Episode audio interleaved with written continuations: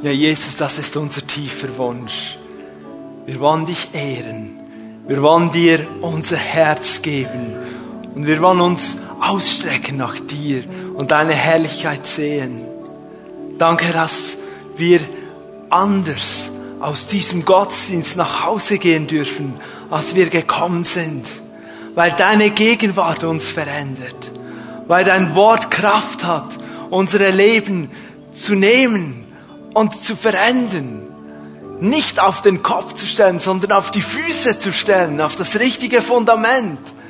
Danke für deine Gegenwart. Ich preise dich, Herr. Wir beten dich an. Wir loben dich. Amen. Amen. Ihr dürft gerne Platz nehmen. Ich darf euch herzliche Grüße von unserem Gemeindeleiter-Ehepaar Ivan und Barbara Ley mitgeben. Sie sind in den Ferien und haben mich gebeten, euch doch die Grüße auszurichten. Seid also herzlich gegrüßt. Auf dein Wort hin, natürlich übernatürlich leben. Eine Sommerpredigt habe ich mir gesagt. Eine Geschichte mit Strand, mit See, mit einem Fischerboot, mit Leuten und mit Jesus in der Mitte. Habt ihr das auch schon erlebt, dass ihr mit Freunden oder mit der Familie oder mit jemandem unterwegs wart und dann habt ihr ein aufregendes Erlebnis gemacht? Und dann ging es ab nach Hause und zu Hause war klar, wem können wir das am schnellsten zum Besten geben? Den Leuten, die zu Hause geblieben sind, der Familie, dem Rest der Familie, was auch immer. Und dann war doch das Thema, wer erzählt jetzt zuerst? Du oder ich? Oder und dann fängt der andere an zu erzählen. Und wenn der so erzählt, denkst du, hm, das habe ich anders in Erinnerung. Und das, vergiss, vergiss das nicht zu erzählen. Ja, aber du hast noch vergessen, da waren wir doch noch dort. Kennt ihr das? So diese gleiche Geschichte, dieselben Leute waren am selben Ort, zur selben Zeit und haben völlig Dinge unterschiedlich wahrgenommen oder erlebt oder einen, wie einen anderen Blickwinkel, eine andere Perspektive auf die gleiche Geschichte. Und genau das machen wir heute mit der Predigt. Eine Geschichte und wie zwei Blickwinkel auf die gleiche Geschichte in der Bibel. Der erste Blickwinkel zeigt die übernatürliche Kraft des Wortes Gottes. Und in einem anderen Blickwinkel wollen wir heute erkennen, wie das Natürliche mit dem Übernatürlichen so quasi Hand in Hand zusammengeht. Mein Gebet für diese Predigt war, dass wir alle heute das besser verstehen können, wie diese beiden Blickwinkel wirklich zusammenhangen. So lasst uns den Predigtext lesen. Es steht in Lukas 5, Vers 1 bis 10. Unsere Sommergeschichte. Es geschah aber, wenn das Volk sich um ihn drängte und das Wort Gottes hörte und er am See Genezareth stand, dass er zwei Boote am Ufer liegen sah. Die Fischer waren ausgestiegen und wuschen die Netze. Da stieg er in eines der Boote, das Simon gehörte, und bat ihn, ein wenig vom Land wegzufahren. Dann setzte er sich und leerte die Menge vom Boot aus. Als er aufgehört hatte zu reden, sagte er zu Simon, fahr hinaus ins Tiefe und werft eure Netze zum Fang aus. Und Simon entgegnete, Meister, die ganze Nacht hindurch haben wir gearbeitet und nichts gefangen. Aber auf dein Wort hin will ich die Netze auswerfen. Das taten sie und fingen eine große Menge Fische. Ihre Netze aber drohten zu reißen. Da winkten sie den Gefährten im anderen Boot, sie sollten kommen und mit ihnen Hand anlegen. Die kamen und sie machten beide Boote so voll, dass sie beinahe versanken. Als Simon Petrus das sah, fiel er Jesus zu Füßen und sagte, geh weg von mir, Herr, denn ich bin ein sündiger Mensch. Denn er und alle mit ihm erschraken über den Fang, den sie getan hatten. So auch Jakobus und Johannes, die Söhne des Zebedäus, die Simons Gefährten waren. Da sagte Jesus zu Simon, Fürchte dich nicht, von jetzt an wirst du Menschen fangen. Der erste Hauptpunkt der Predigt ist eben dieser Blickwinkel auf diese übernatürliche Kraft des Wortes Gottes. Ganz zuerst wollen wir uns überlegen, wie steht das dann im Zusammenhang mit Jesus?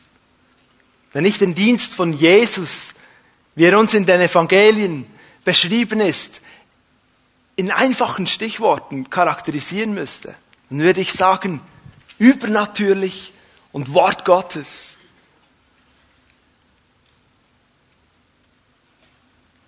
Das sehen wir auch in dieser Begebenheit, die wir gelesen haben.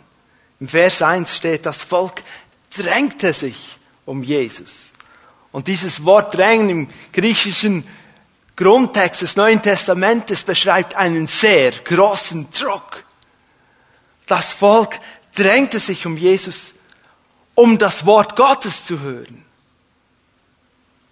Die Lehre von Jesus war erfüllt und durchdrungen von der Vollmacht und Autorität Gottes. Lukas 4, Vers 32, dort lesen wir, und sie waren überwältigt von seiner Lehre, denn sein Wort erging in Vollmacht. Möge der Herr uns allen immer wieder einen solchen Hunger nach seinem Wort geben. In Vers 5 sagt Simon, aber auf dein Wort hin, auf dein Wort hin will ich die Netze auswerfen. Welch eine Autorität musste dieses Wort von Jesus im Leben von Simon gehabt haben, dass er ging und das Netz nochmals auswarf. Obwohl, wir sehen das dann noch, seine Erfahrung etwas anderes sagte. Ich habe mir die Frage gestellt, woher kam diese Autorität und diese Vollmacht im Reden von Jesus? Wenn wir die Bibel aufschlagen, die, die noch eine papierne Bibel haben, schlagen sie auf. Die anderen können die Bibelstelle suchen. 1. Mose 1, Vers 3. Eigentlich fast zuvorderst in der Bibel, dritter Vers. Dort steht, da sprach Gott. Er sprach. Da sprach Gott, es werde Licht. Und es wurde Licht. Der hebräische Text des Alten Testamentes braucht dazu ziemlich simple Worte. So in etwa, Gott sagt, Licht sein, Licht ist. Bang! Dann ist es, was Gott spricht, geschieht. Und im Neuen Testament, zu Beginn des Johannesevangeliums, lesen wir in Johannes 1, die Verse 1 bis 3. Am Anfang war das Wort. Und das Wort war bei Gott. Und das Wort war Gott. Der, der das Wort ist, war am Anfang bei Gott. Durch ihn ist alles entstanden. Es gibt nichts, was ohne ihn entstanden ist. Lass mich diese beiden Bibelverse kurz zusammenbringen. Wir haben zwei Erkenntnisse. Zuerst, alles, was geschaffen ist oder noch geschaffen werden wird oder soll, es geschieht durch die Kraft des Wortes Gottes. Und die zweite Erkenntnis, Jesus selbst ist die Verkörperung dieses Wortes. Er ist es. Er ist das lebendige Wort Gottes. Die übernatürliche Kraft von Gottes Wort in Jesus kommt daher, dass Jesus selber dieses Wort ist. Wenn Jesus spricht, kommt neue Perspektive. Wenn Jesus redet, gibt es eine neue Ausrichtung. Man könnte fast sagen, wenn Jesus spricht, ändert sich etwas im ganzen System. Ich habe eine Geschichte gelesen. 1992 wurde bei einem 27 Jahre jungen Mann, Frank Braido ist sein Name, eine akute Leukämie festgestellt. Ein junger, begeisterter Christ, ein Royal Rangers Leiter, der mit seinen Kindern Wunder und Zeichen erlebte, seinen jungen Kindern. Seine Krankheit entwickelte sich dermaßen katastrophal, dass ganze Ärzteteams kamen und von seinem dahinsiechenden Körper Fotografien machten, zu Studienzwecken selbstverständlich, weil sie noch nie eine Entwicklung wie diese gesehen haben bei einer Leukämie. Er hatte nur noch seine Mutter und die war Tag für Tag an seinem Bett und sie las ihm vor aus dem Wort Gottes. Es ging immer schlechter, so dass er schließlich starb. Dabei sah er sich, wie er seinen Körper verließ. Er sah seinen dahin zerschundenen Körper in diesem Spitalbett liegen und seine Mutter daneben und ging auf Jesus zu, in den Himmel. Und als er zu Jesus kam, sagte Jesus zu ihm, geh zurück, du musst zurück. Deine Mutter betet für dich. Und dann fand er sich wieder in seinem kranken Körper. Und jetzt auf der anderen Seite, wenn der starb, proklamierte die Mutter für sein Leben, Psalm 118, Vers 17, du wirst nicht sterben, sondern leben und die Taten Gottes verkündigen. Du wirst nicht sterben, sondern leben und die Taten Gottes verkündigen. Er kam zurück. Was geschah? Innerhalb weniger Stunden wurde die Haut seines Körpers wie neu. Seine Haut war vorher mit Herpes übersät und überall hatte er dunkle Flecken von auch dem Blut, das durch diese porösen Gefäße schon hindurchging. Und man sah nichts mehr, es war wie eine rosa neue Haut. Innerhalb von 36 Stunden hatte sein Körper ein neues Blutbild, ohne neues Knochenmark. Die Heilung schritt fort und Frank Breido erzählte sein Zeugnis, betete mit den Menschen und verkündete die Taten Gottes. Die übernatürliche Kraft des Wortes Gottes kann ein ganzes System verändern.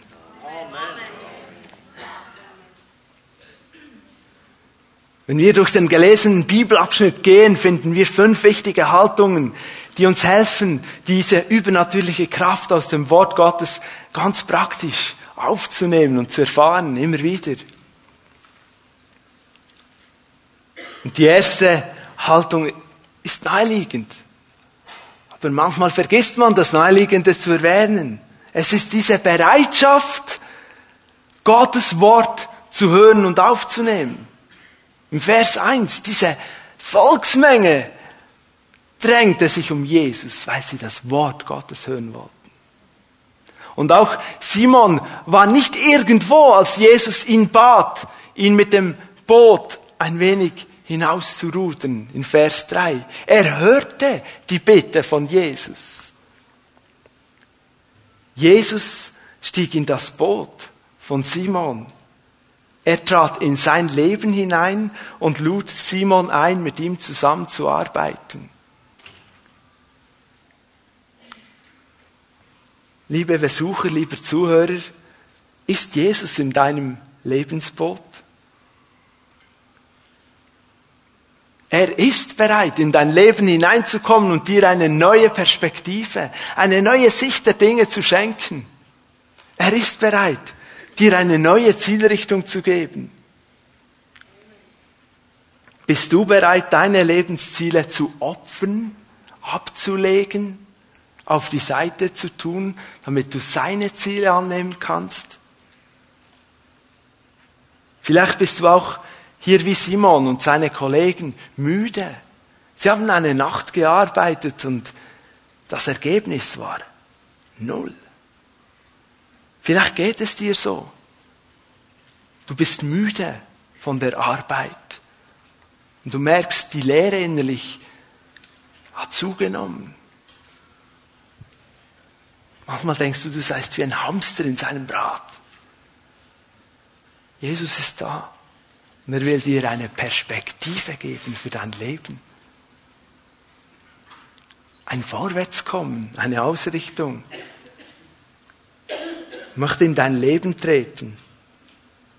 Und wenn dich das anspricht, wenn du jetzt gerade merkst, dass Gott zu dir spricht, du weißt, ich habe noch nie so bewusst Jesus in mein Leben eingeladen, Dann darfst du nach dem Gottesdienst auf einen der Pastoren zukommen oder auf einen Zellenleiter.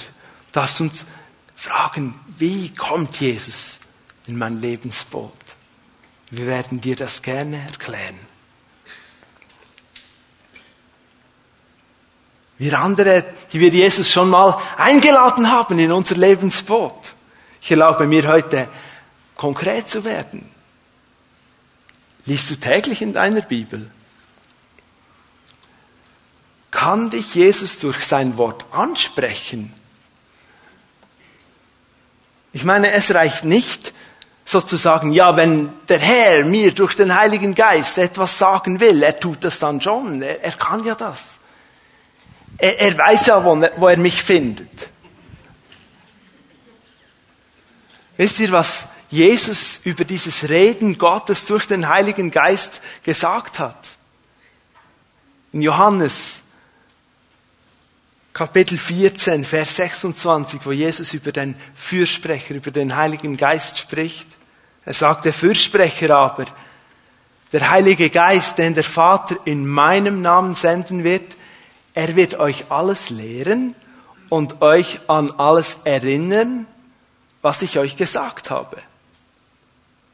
Was ich euch gesagt habe heißt, der Heilige Geist erinnert uns an die Dinge, die Jesus sagte. Und die Dinge, die Jesus sagte, stehen in der Bibel.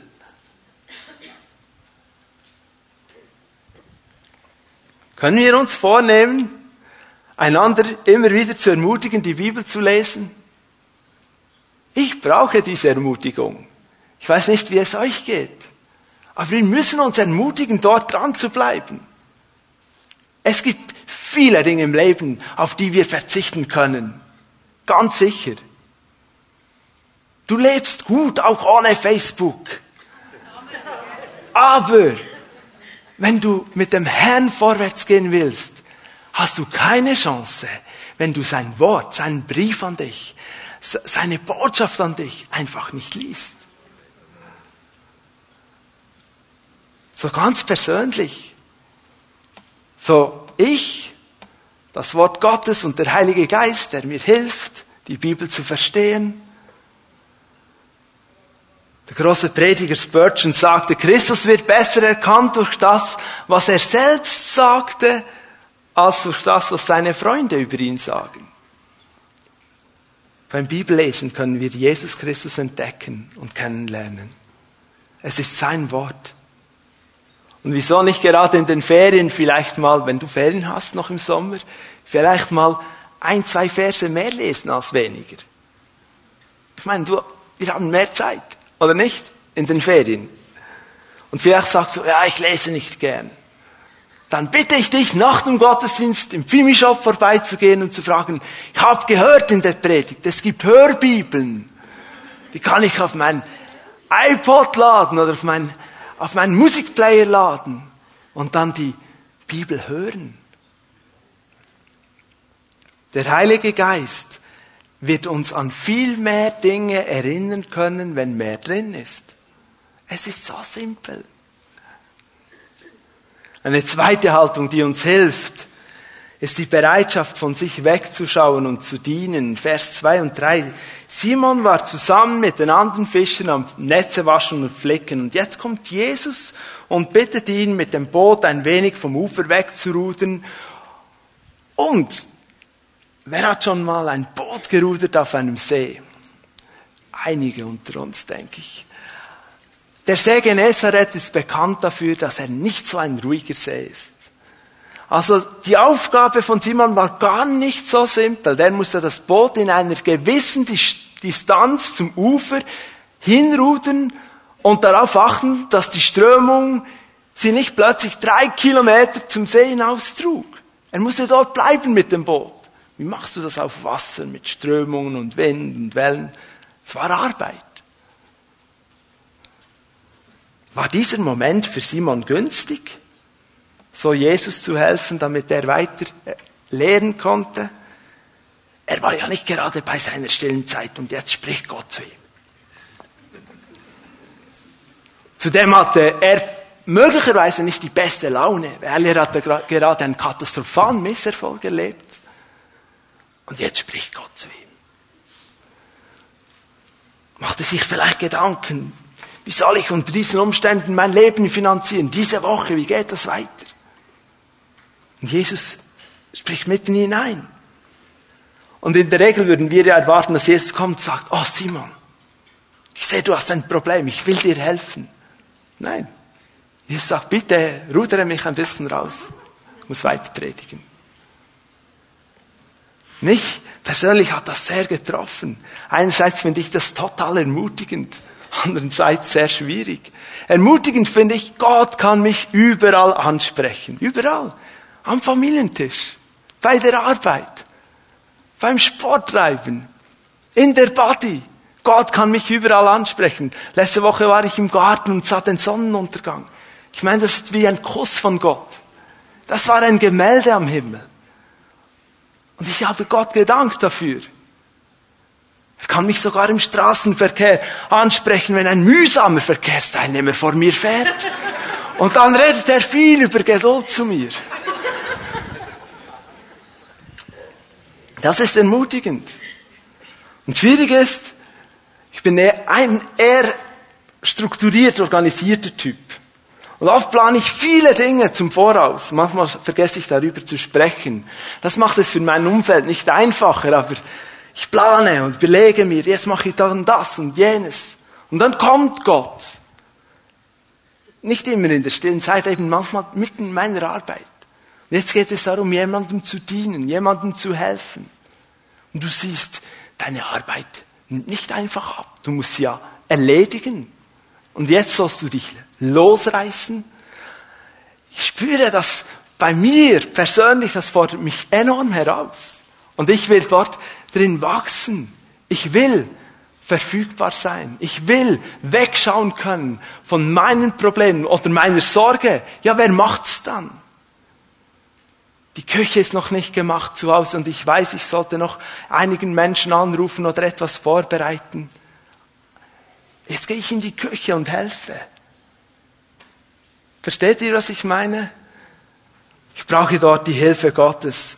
Ich weiß nicht, wie es bei dir aussieht, aber ich glaube, es lohnt sich immer, immer den Impulsen und dem Reden von Jesus einfach diese Aufmerksamkeit zu schenken. Die Bereitschaft, den Blick von eigenen Problemen, eigenen Nöten, eigenen Sorgen abzuwenden und auf Jesus zu schauen und zu dienen, das setzt die übernatürliche Kraft und das Wirken Gottes frei. Amen. Eine dritte Haltung finden wir in den Versen 4 und 5. Es ist die Bereitschaft, dem Wort von Jesus mehr zu vertrauen als der eigenen Erfahrung. Jesus beendet seine Rede an das Volk. Sie sitzen immer noch in diesem Boot, ich, irgendwie, oder vielleicht sind sie ans Ufer gefahren, ich weiß nicht. Und er wendet sich dann Simon zu und er gibt ihm eine konkrete Anweisung zu einer konkreten Handlung. Lieber Simon, nun zu dir. Dein Misserfolg von letzter Nacht soll sich ändern. Geh fischen. Jesus macht keine langen prophetischen Ausführungen, so im Stil von, ich sehe den See voller Fische. Simon, du bist berufen. Er verspricht ihm auch nicht einen lukrativen Fang. Simon, wenn du jetzt genau das tust, was ich dir dann gleich sagen werde, dann wirst du den Fang deines Lebens machen.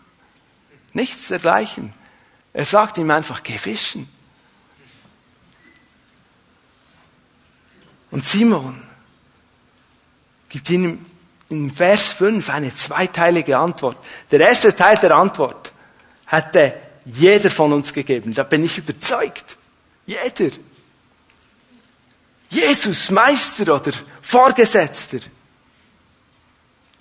Diese Anweisung, das macht mir jetzt schon ein bisschen Mühe. Weißt du, wir haben die ganze Nacht gefischt. Wir haben nichts gefangen. Und schau, Jesus, ich mache das schon lange. Und meine Erfahrung sagt mir, wenn ich in der Nacht nichts gefangen habe, werde ich jetzt erst recht nichts fangen. Ich bete dafür, dass wir alle hier nach diesem Gottesdienst ermutigt sind, wie Simon im zweiten Teil der Antwort auch zu antworten. Gegen alle unsere Erfahrungen, ob positiv oder negativ. Auch in unseren Kämpfen, Schwierigkeiten, Herausforderungen, Krankheiten, was auch immer. Simon sagte, aber auf dein Wort hin will ich die Netze auswerfen.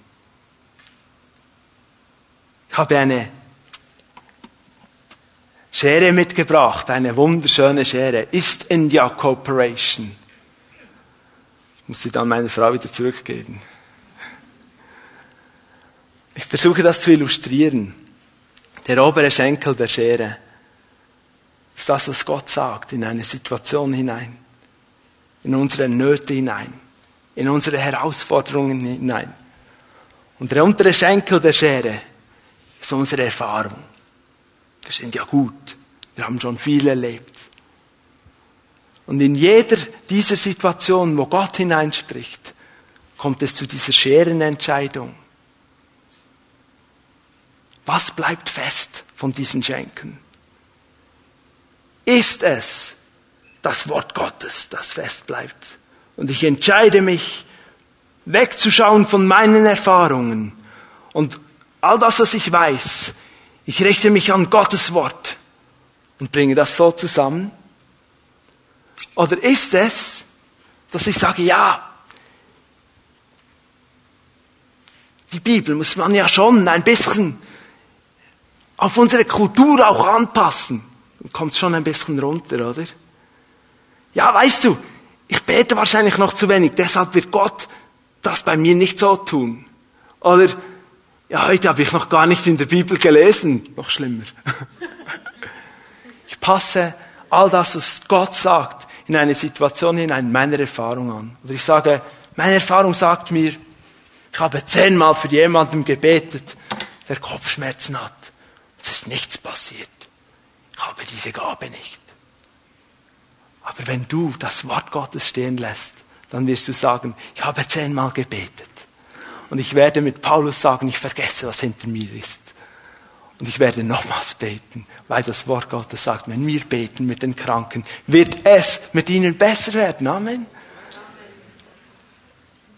Ich passe meine Erfahrungen dem Wort Gottes an.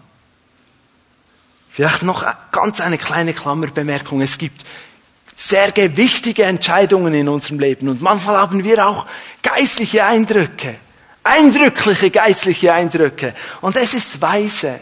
Und es ist ein, nicht ein Zeichen von mangelndem Glauben, wenn wir bei diesen Dingen auch den Rat suchen von reifen Glaubensgeschwistern. Vielleicht in der Basisgruppe oder in der Hauszelle sagen, hey, diese neue Arbeitsstelle und ich habe den Eindruck, Gott hat hineingesprochen und ich will ihm gehorchen. Es ist eine große Herausforderung. Kannst du mit mir beten, ob wir wirklich Gott gehört haben?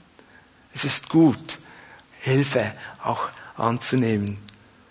Wir sind immer noch in unserer Fischergeschichte, Lukas 5, Sommergeschichte. Eine vierte Sache, damit sich die übernatürliche Kraft von Gottes Wort in unserem Leben entfalten kann, ist die Bereitschaft, das Wort zu hören und zu tun. Ist auch wieder so ein bisschen verpackt. Die Antwort von Simon war in Vers 5, auf dein Wort hin will ich die Netze auswerfen. Er war bereit dazu. Nur waren damit die Netze schon ausgeworfen? Wenn wir das übernatürliche Wirken Gottes von Kraft und seinem Wort in unserem Leben erleben wollen, müssen wir lernen, etwas nicht nur tun zu wollen, sondern auch wirklich zu tun. Ich bin froh für Vers 6. Das taten sie. Drei kurze, aber bedeutungsvolle Worte. Dieser Schritt war für Simon nicht so einfach, denn er musste zumindest die Leute, sein Team, seine Fischercrew, die mit ihm im Boot waren, dazu bringen, etwas völlig Verrücktes zu tun. Er hatte ja das Wort von Jesus empfangen. Und jetzt muss er seinen Kollegen sagen, los, Netze rein ins Boot, wieder raus. Ich weiß nicht, Vertrauensverlust in ihren Chef oder so. Aber sie taten es, sie taten es. Und dieses Glaube und Aktion, Hören und Handeln ist ein wichtiges biblisches Konzept. Wir finden das überall. Jesus selber sagte, derjenige, der das Wort hört und tut, gleicht dem klugen Mann, der sein Haus auf Fels baute. Oder die Jünger, Petrus und Johannes, erfüllt mit der Kraft des Heiligen Geistes, kommen zu diesem Gelähmten am goldenen Tor und dieser ist am Betteln. Und sie schauen ihm in die Augen und sagen, sieh uns an. Sieh uns an. Silber und Gold haben wir dir nicht. Aber was wir haben, das geben wir dir. Im Namen Jesu Christi, steh auf und geh. Die waren nicht zehn Meter weg und schauten, was jetzt passiert. Wisst ihr, was sie gemacht haben? Bibel heißt es, dass Petrus ihn bei der Hand nahm und ihn auf die Füße riss. Glaube und Aktion. Was wäre gewesen, wenn der zusammengesackt wäre? Ich weiß, ich bin wahrscheinlich der Einzige, der sich manchmal diese Fragen stellt. Aber sie haben gehandelt und durften sehen, wie die Kraft des Wortes Gottes kam. Und der Gelähmte konnte gehen. Apostelgeschichte 3, 6 bis 8 war das. Eine letzte Haltung aus dem Abschnitt ist die Bereitschaft, immer wieder die eigene Verlorenheit auch anzuerkennen. Vers 8 bis 9. Als Simon Petrus das sah, fiel er Jesus zu Füßen und er sagte, geh weg von mir, Herr, denn ich bin ein sündiger Mensch. Denn er und alle mit ihm erschraken über den Fang, den sie getan hatten. Die Sündenerkenntnis, das Bewusstsein, dass Simon völlig verloren ist, kam nicht durch eine Bußpredigt. Es kam durch ein Gnadenwunder Gottes in sein Leben. Römer 2, Vers 4 sagt, oder verkennst du den Reichtum seiner Güte, Langmut und Geduld? Weißt du nicht, dass Gottes Güte dich zur Umkehr leitet? Das Wunder, das geschah mit diesem überfüllten Boot, mit diesen vielen Fischen, war für Simon mehr als nur so ein bisschen, ja, das ist doch krass. Habe ich noch nie gesehen, dass man so viele Fische fangen kann. Ist noch gut. Es hat etwas zerbrochen in ihm.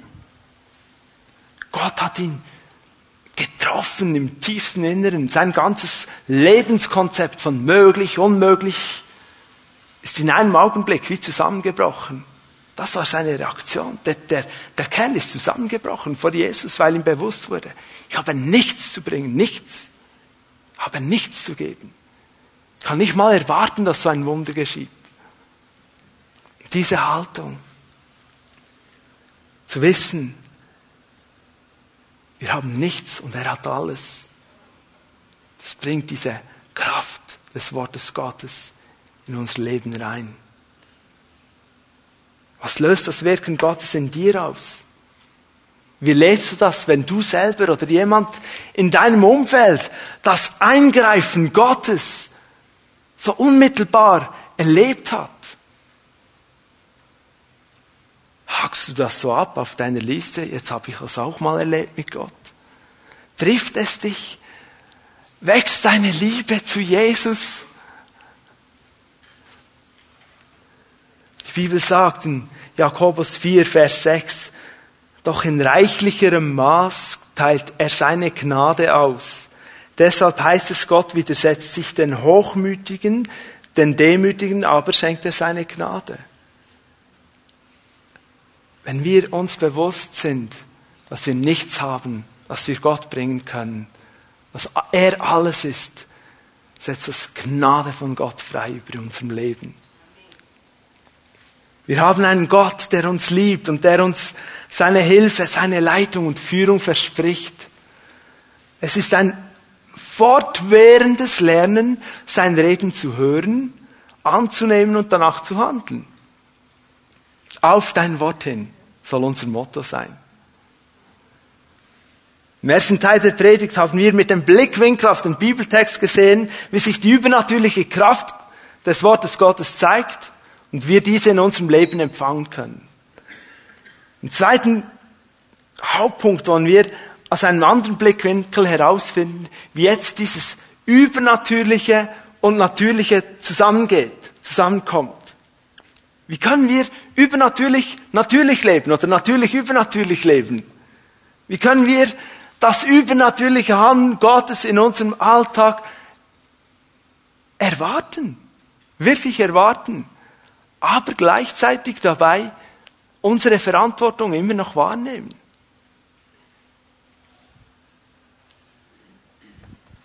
Natürlich bleiben und ganz natürlich, selbstverständlich das übernatürliche Wirken Gottes erwarten. Der Predigtext, das ist jetzt der andere Blickwinkel, er beschreibt drei Probleme.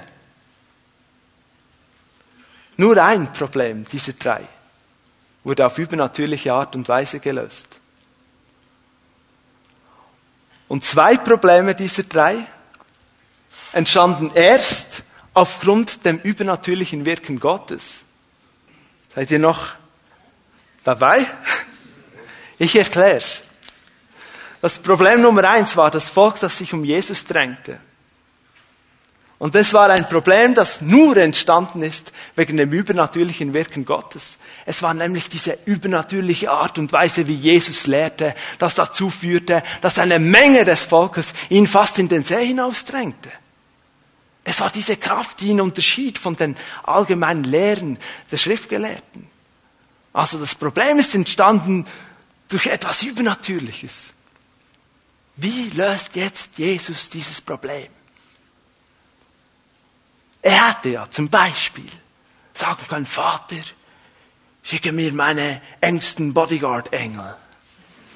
Und dann mache bitte einen Kreis von fünf bis zehn Metern Durchmesser rund um mich damit ich Luft habe zu predigen. Überall, wo ich hingehe, ist dieser Kreis und jeder, der die Grenze überschreitet, fällt dann um.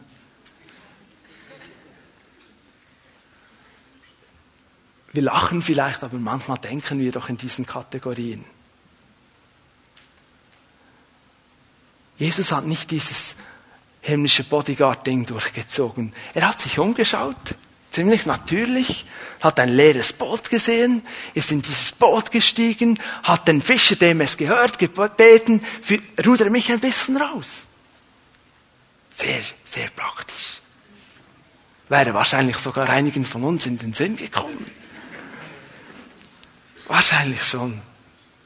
Und die Folge davon ist, alle Menschen in dieser Menge konnten Jesus jetzt sehr gut hören.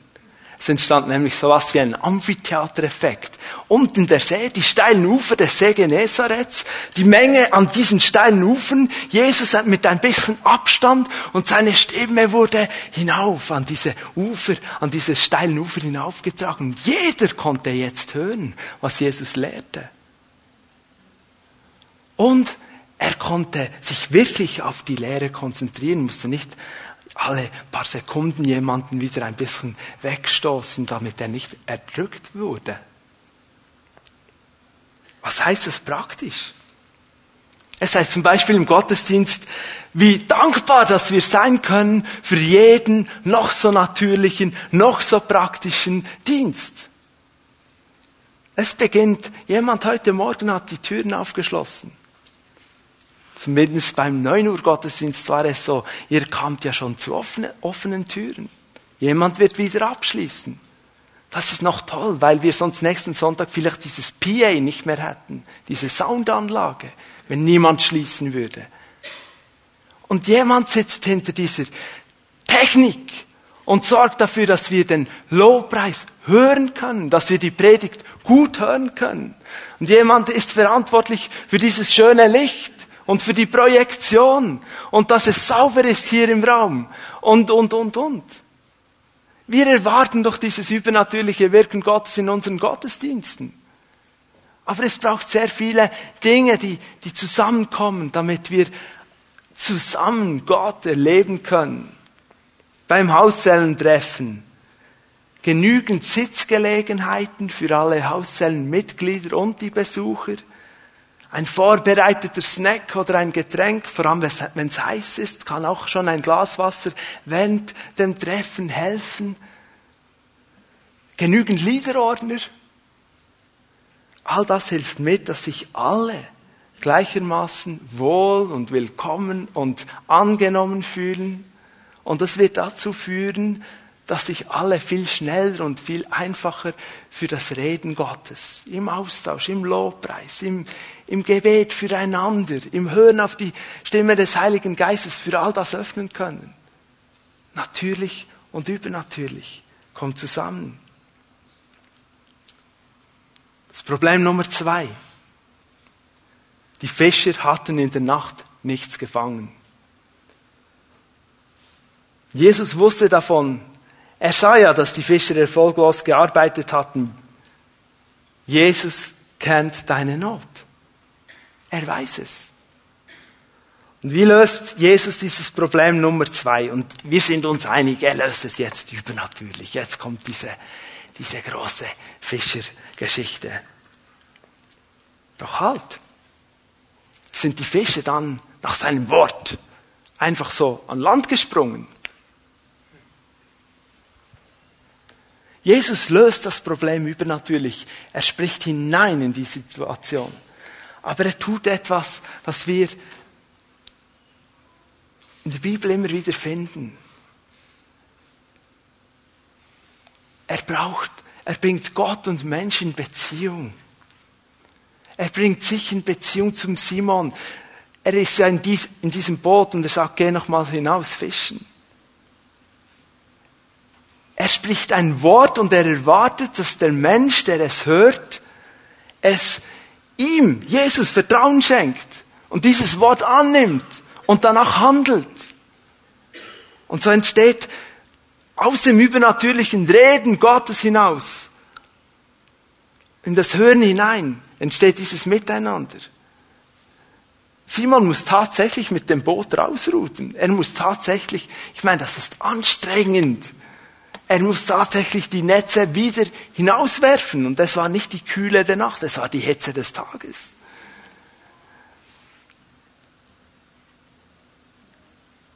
Jesus zieht Simon hinein in eine, in eine, Partnerschaft, in eine Teilhaberschaft, weil es letztlich nicht um den übernatürlich großen Fischfang geht, auch nicht um die Einkommenslücke der Fischer, auch nicht um ein Wunder, eine Geschichte, die auch nach 2000 Jahren in Gottesdiensten wie diesem hier noch erzählt werden. Es ging Jesus ums Herz, um die Beziehung zu Simon, um das Miteinander. Ich bitte manchmal meine Kinder, kommst du mit in den Garten? Kommst du mir etwas helfen? Ja, ich mag gerade nicht. Und letzte Woche hat ähm, mein Sohn gesagt, ah, ich komme dann auch noch. Und dann sind wir so vielleicht eine halbe Stunde. Er hat ein bisschen die Beeren abgelesen und so. Waren wir zusammen im Garten. Wir hatten Gemeinschaft.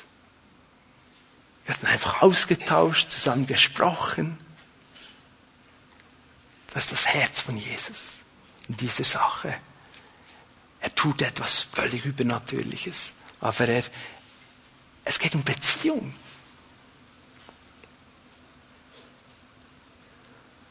Lass uns noch kurz einen Blick auf das dritte Problem in der Geschichte werfen. Dann lösen wir die fragenden Blicke auf von vorher. Es ist das Problem, dass die Netze zu reißen drohen. Und seid ihr einverstanden mit mir, wenn ich behaupte, oder ich sage das, dieses Problem ist nur entstanden wegen dem übernatürlichen Wirken Gottes. Nur wegen dem. Schon wieder. Der Fischfang war wirklich groß. Lukas, der Autor des Lukas-Evangeliums, ein Arzt, war sich gewohnt, die Dinge präzise zu beschreiben. Und er sagt, wenn er von diesem Fischfang spricht, redet er von der großen Menge. Also Menge ist ja viel und groß ist viel. Und er verbringt das zusammen. Die Menge war groß, also so ein Mega-Fischfang. Es musste wirklich groß gewesen sein. Und was ist die Lösung? Ich meine, wie ist es dieser Fischercrew ergangen rund um Simon? Haben sie jetzt mit einem Blick der Hilflosigkeit zu Jesus gesehen, haben gesagt, Jesus, es hat wirklich viele Fische. Was sollen wir tun? Also vielleicht auch mit einem vorwurfsvollen Blick. Jesus, ich finde das super, dass du uns viele Fische geschenkt hast, aber hättest du das, die Sache nicht ein bisschen dosieren können? Wir sind ein bisschen überfordert. Nein. Sie lösen das sehr natürlich. Sie sagen den anderen Fischen, die noch am Ufer sind, hey, kommt mit eurem Boot, helft uns. Durch eine natürliche Handlung wird das übernatürliche Wirken Gottes zur Vollendung gebracht. Wo wären die Fische geblieben, wenn sie nicht die Entscheidung getroffen hätten, den anderen zu rufen? Die, die hätten die Netze schneiden müssen und ich weiß nicht was. Schaut unsere Meet God, Meet People Gottesdienste in den Regionen. Das ist ein gutes Beispiel. Manchmal finden Sie, ich nehme jetzt bei uns, im Dezember wird es in Orten Schönbühl einen geben. Was hat jetzt Ettigen mit Orten Schönbühl zu tun? Wieso sollte eine Ettiger Hauszelle auf Orten Schönbühl gehen? Ganz einfach. Wenn die Ortener und all die Zellen ringsum einen Fischfang an Land ziehen wollen, brauchen sie das andere Boot aus Ettigen und aus Bolligen und aus Münchenbuchse. Und so dienen wir einander. Wir brauchen eine Sicht für das, was Gott tun wird. Und wir müssen zusammen anpacken, damit das Wunder zur Vollendung gebracht wird. Sonst verlieren wir. Es gibt in der Bibel sehr viele Geschichten, die dieses Hand in Hand von natürlich und übernatürlich illustrieren. Eine davon finden wir gerade ein paar Verse weiter, Lukas 5, 17 bis 26. Ich erzähle das kurz, ihr könnt das zu Hause lesen. Natürliche, natürliche Dimension. Ein Gelähmter wird von Freunden zu Jesus gebracht. Doch das Gedränge war so groß, dass sie nicht mal zum Haus kamen oder ins Haus kamen, wo Jesus war. Und sie überlegen sich, wir nehmen doch diesen Gelähmten auf seiner Matte, bringen ihn aufs Dach und dann machen sie ein Loch im Dach. Sehr eine natürliche Arbeit, handwerkliche Arbeit. Und durch das Loch hindurch bringen sie diesen Gelähmten hinab vor die Füße Jesus. Und jetzt kommt die übernatürliche Komponente. Jesus sagt nämlich, deine Schuld sei dir vergeben. Das ist übernatürlich. Niemand kann Sünden vergeben, als Gott alleine. Und dann sagt er, zu den Umständen, die das kritisch beäugt haben, sagt er, damit ihr glaubt, dass ich Sünden vergeben kann, soll er auch noch gerade geheilt werden. Dann wird er geheilt, er steht auf. Und jetzt wird es wieder natürlich. Dann sagt Jesus zu ihm, nimm deine Matte und geh nach Hause. Du bist im Weg. Er schickt ihn weg. Er muss selber seine Matte tragen. Sehr natürlich. Ein Vers aus dieser Geschichte will ich uns lesen. Es ist der Vers 20. Dort steht, um dass Jesus ihren Glauben sah, sprach er, Mensch, dir sind deine Sünden vergeben. Das hat mich irgendwo angesprochen. Als Jesus ihren Glauben sah, sprach er. Nachdem dass Jesus den Glauben gesehen hat, hat er angefangen zu reden kam das Wort Gottes. Die übernatürliche Handlung Gottes wurde freigesetzt. Deine Sünden sind dir vergeben. Sei geheilt, geh nach Hause. Meine Frage ist, wie hat Jesus den Glauben dieser Männer gesehen? Ich weiß nicht, wie es dir geht, wenn ich die Leute treffe. Wie sehe ich Glauben? Das selige Lächeln, Vielleicht. Jesus hat den Glauben dieser Männer gesehen in ihrer natürlichen Handlung. Jesus hat gesehen, dass sie investiert haben in ihren gelähmten Freund. Und er hat gesehen, die glauben tatsächlich, dass ich ihn jetzt heile. Jesus sucht das in unserem Leben. Er sucht diesen Glauben, der sich auch im Natürlichen zeigt. Ja, wie geht das übernatürliche Hand Gottes mit unseren natürlichen Aktionen oder Reaktionen zusammen? Gott will mit uns beziehungsmäßig vorwärts gehen. Das heißt, jeder tut seinen Teil. Gott spricht sein Wort hinein in unsere Situationen. Er wirkt übernatürlich hinein und er erwartet von uns, dass wir in Abhängigkeit von ihm und seiner Kraft unsere Verantwortung wahrnehmen.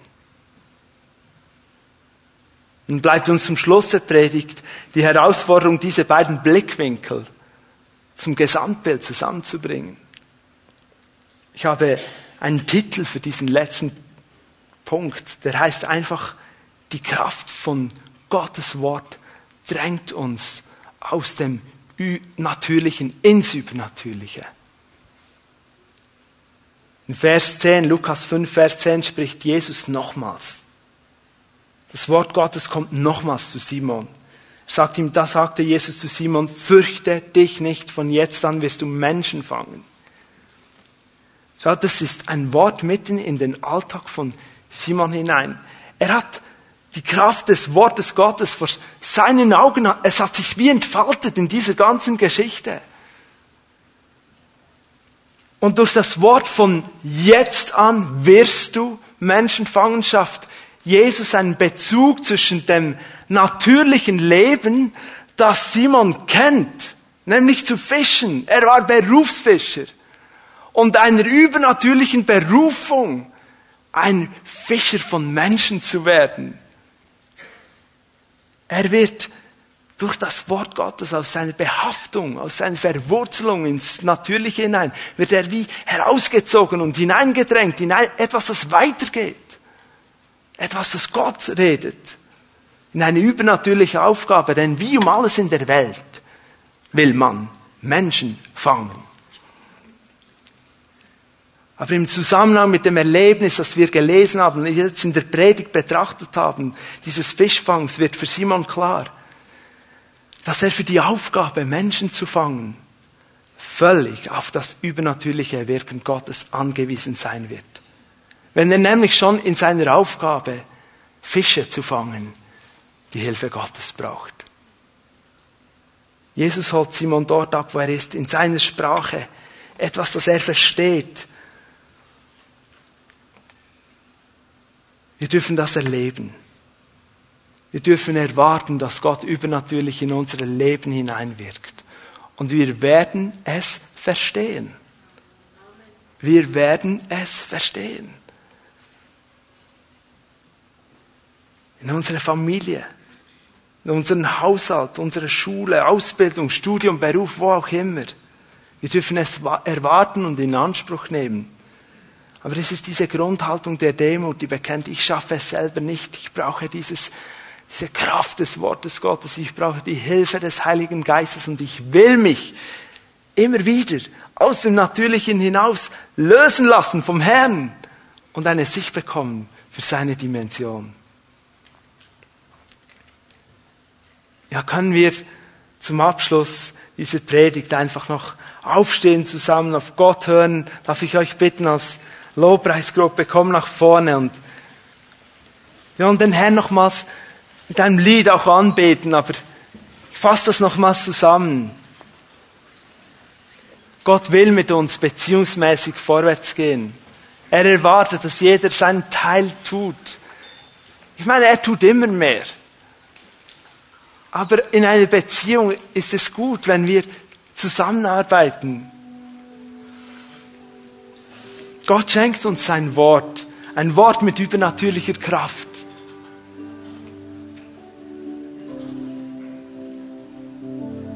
Auf dein Wort hin. Das soll das prägende Element unseres Lebens werden. Und wir werden sehen, dass immer wieder, dass wir immer wieder von unseren natürlichen Situationen hineingedrängt werden, das Wirken Gottes. Lass uns einfach einen Moment auf den Herrn hören, beten, schließen die Augen, mal schauen, was Gott noch tun will. Heiliger Geist, ich lade dich ein.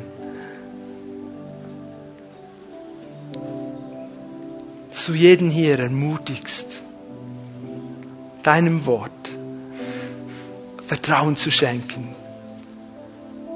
Vielleicht auch mehr Vertrauen oder tieferes Vertrauen zu schenken. Herr, du siehst Menschen, die jetzt krank sind oder in Nöten sind. Du kennst alle finanziellen Nöte. Du kennst alle, alle auch, ja, du siehst auch die Menschen, die auf Arbeitssuche sind. Du siehst die Menschen, die gearbeitet haben, aber es schaut nichts heraus. Es scheint so sinnlos zu sein. Du willst in unser Boot kommen. Du willst Perspektive geben. Danke, dass du uns berufen hast, als dein Volk natürlich übernatürlich zu leben. Dass du uns berufen hast zu Menschen, die sagen, was auch immer links und rechts geschieht. Ich will dein Wort Vertrauen schenken. Ich will tun, was dein Wort sagt. Mach uns fest. Bete jetzt, dass du neu ermutigt wirst, für deine Heilung zu danken und zu glauben. Du magst jetzt Schmerzen haben, aber das Wort sagt, dass wir in seinen Wunden geheilt sind. Du magst eine riesige finanzielle Not haben. Er ist treu, wenn wir treu sind. Er kann die Fenster des Himmels jetzt öffnen über deinem Leben und dir helfen in dieser Not. Vielleicht weißt du nicht mehr weiter an deinem Arbeitsplatz. Gott kann übernatürlich Weisheit schenken, wie du Probleme löst. Danke, Jesus. Lass uns einfach einen Moment ausgerichtet bleiben, wenn wir ein, noch ein Lied singen und so dem Herrn auch antworten. Wie wir dann den Gottesdienst abschließen.